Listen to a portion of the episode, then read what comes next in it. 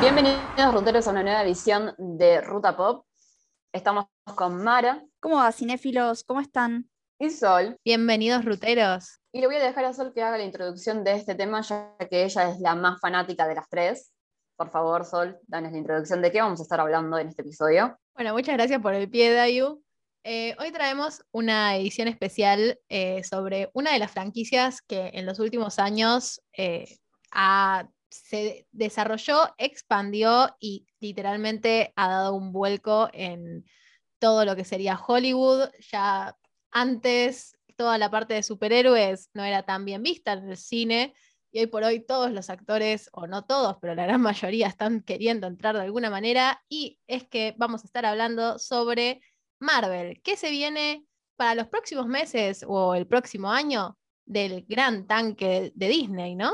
Muy bien, exactamente. Y bueno, empezamos ya con la próxima película que se está por estrenar ya en menos de un mes, Shang-Chi, el 2 de septiembre, que bueno, 45 días más tarde ya va a estar disponible en Disney Plus Premier, a mil y pico seguramente, como siempre viene estando a ese, a ese monto acá en Argentina. Y además va a estar Wong como sidekick en la película. Después se va a venir The Eternals, que sería la tercera, o sea, Shang-Chi es la segunda película de esta fase del MCU y después en noviembre, el 5 de noviembre, se va a estrenar The Eternals, que sería la tercera película de- del MCU. Mara, vos tenías algo para decirnos que estabas muy ansiosa. Sí, fue una semana, creo que fue un bombardeo detrás de otro de, de Eternals. Bueno, Shang-Chi también, pero la joya de particularmente esta semana, semana y media, fue el tráiler. Tráiler, no sé si definitivo, pero el primer tráiler eh, que nos acerca un poco más a la historia de los Eternos, eh, una raza inmortal que vivió alguna vez en la Tierra y ahora eh, decide darle forma a su historia y a su civilización. Nada, no sé si ustedes vieron el tráiler, yo la verdad quedé encantada porque tenemos a Chloe Zhao, no sé si vieron Nomadland, bueno, es la, la directora de eso y ya tenemos una referencia muy buena en cuanto a historia, a narrativa, a, a fotografía, entonces como que la verdad estamos todos muy con ganas de ver qué, qué va a contar esta nueva fase de, de Marvel que nos trae, creo, a los mejores actores, que como decía, creo que Dayu, que decía de que ahora hay muchos actores que se están volcando más a, a las películas de superhéroes, porque obviamente es un, un mundo con franquicias de que recauda mucho dinero. Y no te- tenemos nada más y nada menos que Angelina Jolie, el gran regreso. Después, bueno, Richard Madden de Game of Thrones y Kit Harington, te- que también hay el dueto de, de Juego de Tronos. Y bueno, la, la sorpresa de Salma Hayek, que hay algo muy curioso, que cuando ella la llaman, ella flashó que iba a ser un papel re secundario, onda, una abuela, y no, la verdad es que se encontró con este tremendo papel, y nada, vamos a ver qué, qué nos espera, pero bueno, tuvimos el primer adelanto esta semana de la, de la historia de los Eternos. Muy bien. Y después continuamos con la tercera, no, cuarta serie, ¿sería esta? Sí, la cuarta serie del MCU, porque la primera fue WandaVision. Después vino Falcon and the Winter Soldier, Loki, la tercera, y ahora la cuarta serie es What If, que ya estrenó sus dos primeros capítulos. Dato no menor, quiero que lloren con esto, es literalmente la última performance de Chadwick Boseman, dando la voz en el segundo capítulo eh, para Black Panther. Y además con este segundo capítulo de What If ya se confirmó, o sea, ya se andaba rumoreando, pero ya se confirmó que va a haber una cuarta película del superhéroe Capitán América. Obviamente no va a ser Steve Rogers el protagonista, pero eh, están diciendo que capaz es nuestra agente Carter o va a ser en verdad de Falcon el que va a tomar el lugar de Capitán América, como ya se había eh, puesto en el último capítulo de The Falcon and the Winter Soldier siguiendo con nuestras, este, nuestras secuelas, precuelas y toda la bola, vamos con Spider No Way Home, que la verdad también vino con algo muy flashero, que ahora les explico por qué. Spider-Man No Way Home se va a estrenar a mediados de diciembre de este año. O sea, también ya ahora dentro de poquito. Y en el cast está el villano de Tobey Maguire, Alfred Molina, o sea, el Doctor Octopus, que lo van a rejuvenecer con el CGI, o esperemos que lo hagan bien, porque a veces eso queda muy feo, muy malo, como le pasó a Orlando Bloom en El Hobbit, que parece de plástico, pobrecito. Y además va a estar Electro, el villano de el Spider-Man de Andrew Garfield. Sí, así es. Eh, ya estas novedades sobre los villanos y quiénes van a estar, y bueno, los rumores más fuertes de si van a estar realmente los Spider-Man de Tobey Maguire y Andrew Garfield.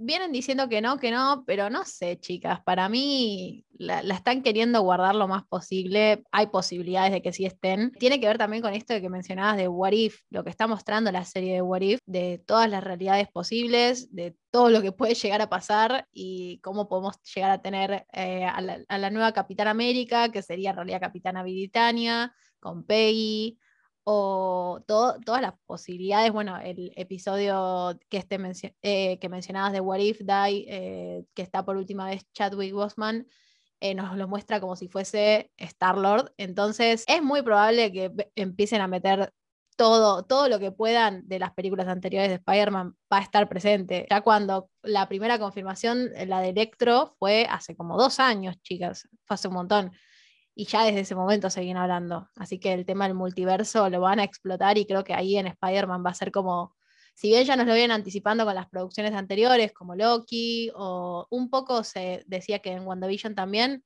ya en Spider-Man va a ser como el punto máximo donde vamos a ver todo, absolutamente todo, y bueno, a, ver cómo lo, lo, encara Marvel, ¿no? Exactamente, pero además, no sé si también se había confirmado o no, pero ya está dicho que Doctor Strange también va a hacer, aunque sea una pequeña aparición en la película Spider-Man No Way Home, que básicamente si no llegaron a aparecer los tres Spider-Man juntos, al menos Doctor Strange que haga una aparición y nos explique por qué Joraka, estos dos villanos con este nuevo Spider-Man van a estar en la misma película, capaz que él va a decir, bueno, mira, está pasando esto por tal cosa, quédate tranquilo, porque si tenemos en cuenta, Doctor Strange es, parte del universo de Spider-Man de Tom Holland. No pertenece al universo de, Spider-Man Tobey Maguire o de Andrew Garfield. Hay que tomar esas cosas en cuenta. O sea, me parece que yo personalmente no me interesa, o sea, me re gustaría, pero no me interesa tanto que estén los dos, eh, los tres Spider-Man juntos, pero me interesaría que Doctor Strange haga una buena explicación chiquita de por qué está pasando esto y que dé el pie para que en otra película, secuela, eh, aparezcan los, ya los tres juntos. Eh, sí, lo, tal como decís vos, Dayu. De hecho, las redes empezaron como a hacer un, un análisis de lo que está pasando porque dijeron, che, la están guardando mucho, para nosotros se viene algo que tal vez ya sepamos lo que es y no va a tener el mismo efecto eh, ante el público.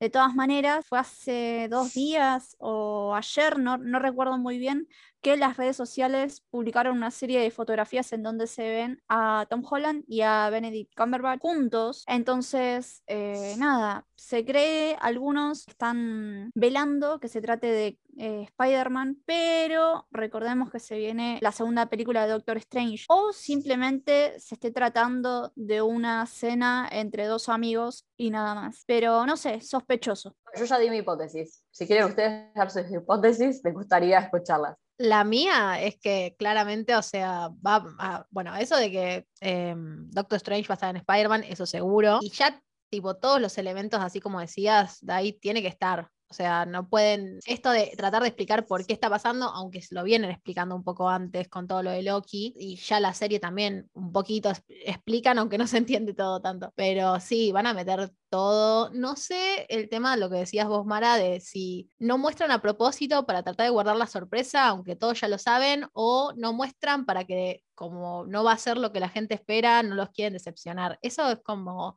no sé, eso me genera dudas, como que hay días que digo, nada, lo quieren guardar para tener una sorpresa y otros que te digo, no, me parece que es que quieren que la gente se olvide de la posibilidad de juntar a tres Spider-Man, porque básicamente si no pasa, van a quemar todo Disney, básicamente. Claro, o sea, está eso. Yo, si fuese eh, la empresa del ratón, es como que intentaría quitarle la idea de, eh, de, la cabeza a los fans, más que nada por si más adelante no se llegase a dar porque capaz que lo están barajando, pero no hay nada seguro, entonces es como, no quiero mostrar algo o darle el pie a pensar esto porque capaz que no se me da. Eh, o sea, capaz que es la intención, está buena la intención, pero capaz que realmente no se da al final, entonces tampoco hay que dar falsas expectativas, porque después el, el fandom te viene en contra. Pero bueno, siguiendo con los estrenos y películas próximas, se viene algo muy potente también. Ya se confirmó, se había confirmado, eh, Black Panther Wakanda Forever, que era la secuela de Black Panther, donde no va a estar obviamente Chadwick Boseman, que todavía no sabemos quién va a ser el sucesor, nuestro próximo eh, Black, Panther, pero ya se sabe que en esa película van a presentar a Iron Heart, Riri Williams, eh, protagonizada por Dominic Thorne, que sería la sucesora de, de Iron Man. Recordemos que, como esta chica es de color, no va a ser la hija de Iron Man. O sea, chicos, por favor, también saquen esa idea de la cabeza. La hija de Iron Man no va a seguir el legado. Entendamos eso. Pero me va a gustar mucho la idea de que en esa película ya le den el pie a esta protagonista. Y bueno, ya lo último, el, gran polémico caso. Hablemos de esto porque es tremendo lo que estuvo pasando.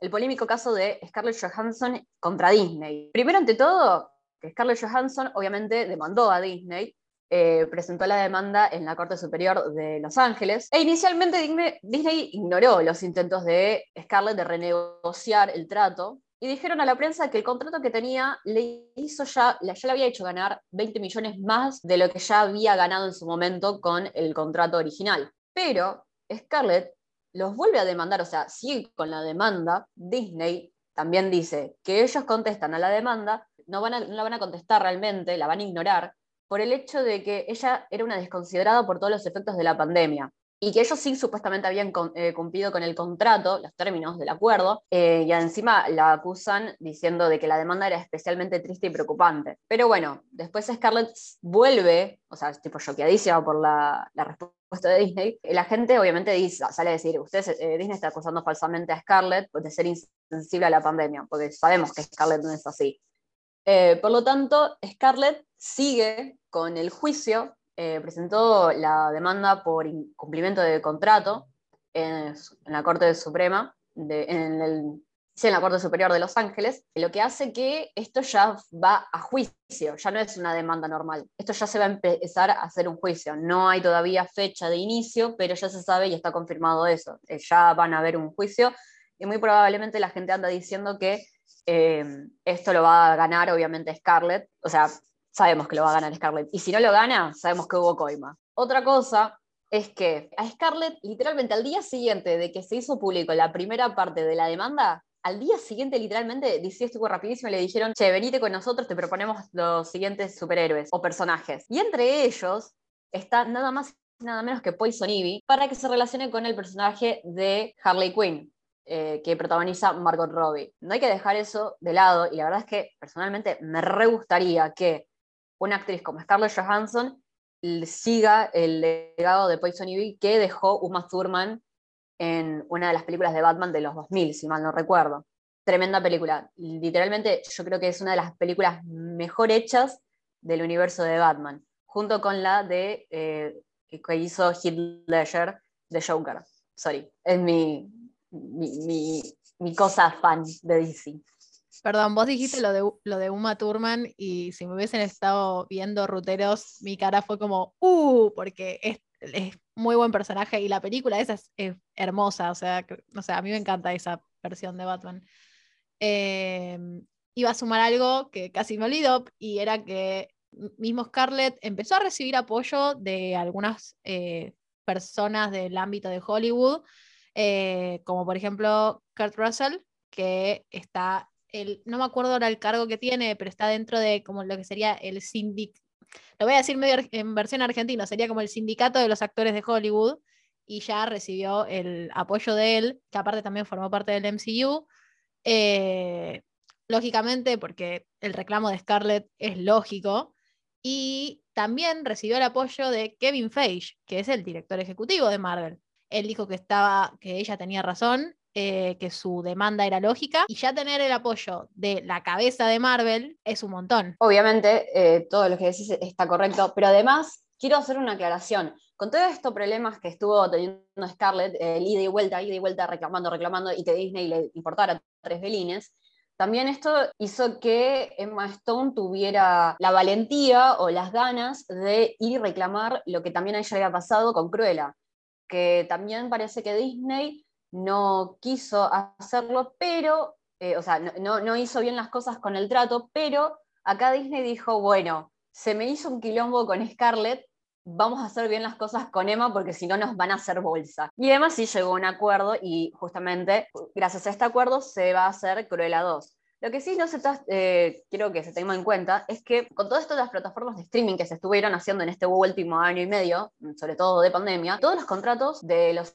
actores por las películas, de las regalías y garantías y todas las bolas, eh, se van a tener que actualizar a las plataformas de streaming, se van a tener que empezar a incluir todo lo que sucede con esto, porque la verdad es que los contratos anteriores solamente estaban hechos para eh, las películas cuando se estrenaban en el, en el cine nada más. Ahora las películas también se están entrenando en las plataformas de streaming y eso es algo que justamente por esto que no se había puesto en el acuerdo de, manera correcta, es por esto que Scarlett fue y después reclamó, lo cual también hizo Emma, pero bueno, Emma eh, los agarró ya medio como curados a Disney y hicieron bien la renegociación, en cambio con eh, Scarlett no lo hicieron en el momento que tenían que haberlo hecho y ahora están entrando en un juicio. Pero bueno, ¿alguna más tiene algo que decir? que se me haya escapado, que se haya escapado a la otra. No, creo que repasamos todo lo más inmediato de Marvel. Obviamente hicimos menciones de que, ¿cuántas? 10 series y películas en total, menos pero hay un montonazo de planes más y Marvel siempre va a seguir sacando cosas, también por la cantidad de gente que tiene atrás de fanáticos. Pero nada, veremos con qué nos sorprende, ¿no? Si sigue manteniendo el estándar y sigue levantando la vara o eh, se mete en problemas por ser demasiado ambicioso. La verdad es que Disney también está en pequeño hace unos cuantos años se empezó en un pequeño declive con ciertas cosas, hay ciertas películas que no estuvieron tan buenas, que perdieron muchísima plata. Eh, Marvel también venía como medio ahí eh, derrapando, quisieron levantarla y esta fase realmente no está viniendo con buena calidad, seamos sinceros. Esperábamos algo mejor. Tratemos lo del tema de la pandemia, no como dice Disney que no somos insensibles con la situación, pero hay una realidad. Eh, la calidad empezó a decaer hace unos cuantos años y ya no es lo mismo que era Marvel hace unos años. Personalmente yo prefiero esperar seis meses para que me entreguen algo de muy bueno que realmente me flashe antes que me entreguen algo que la verdad voy a decir, la verdad que tenía más expectativas de. Pero bueno, eh, ruteros, ya cerrando, no se olviden de comentarnos en nuestro post del episodio si nos faltó algo, si les gustó, si quieren que comentemos eh, otra vez de Marvel. Nuestro Instagram es arroba ruta.pop. Y bueno, última cosita es, les recordamos que tenemos nuestro pequeño cafecito, donde nos pueden compartir un café para las tres, lo cual nos ayuda un montón, que gracias a eso pudimos hacer nuestro upgrade, eh, porque este es nuestro primer episodio en el que las tres tenemos nuestros micrófonos para obviamente empezar a grabar con muchísima mejor calidad. La verdad, muchas gracias a todos los que nos estuvieron ayudando. Y obviamente no dejen nunca de apoyarnos, porque esto está hecho con sangre, sudor y lágrimas. No tanta sangre, mucho sudor y lágrimas seguramente. Y mucho amor, no nos olvidemos del amor. El amor es lo principal, el amor es el 80% de este podcast, sinceramente. Nos escuchamos en el próximo episodio. Adiós, ruteros.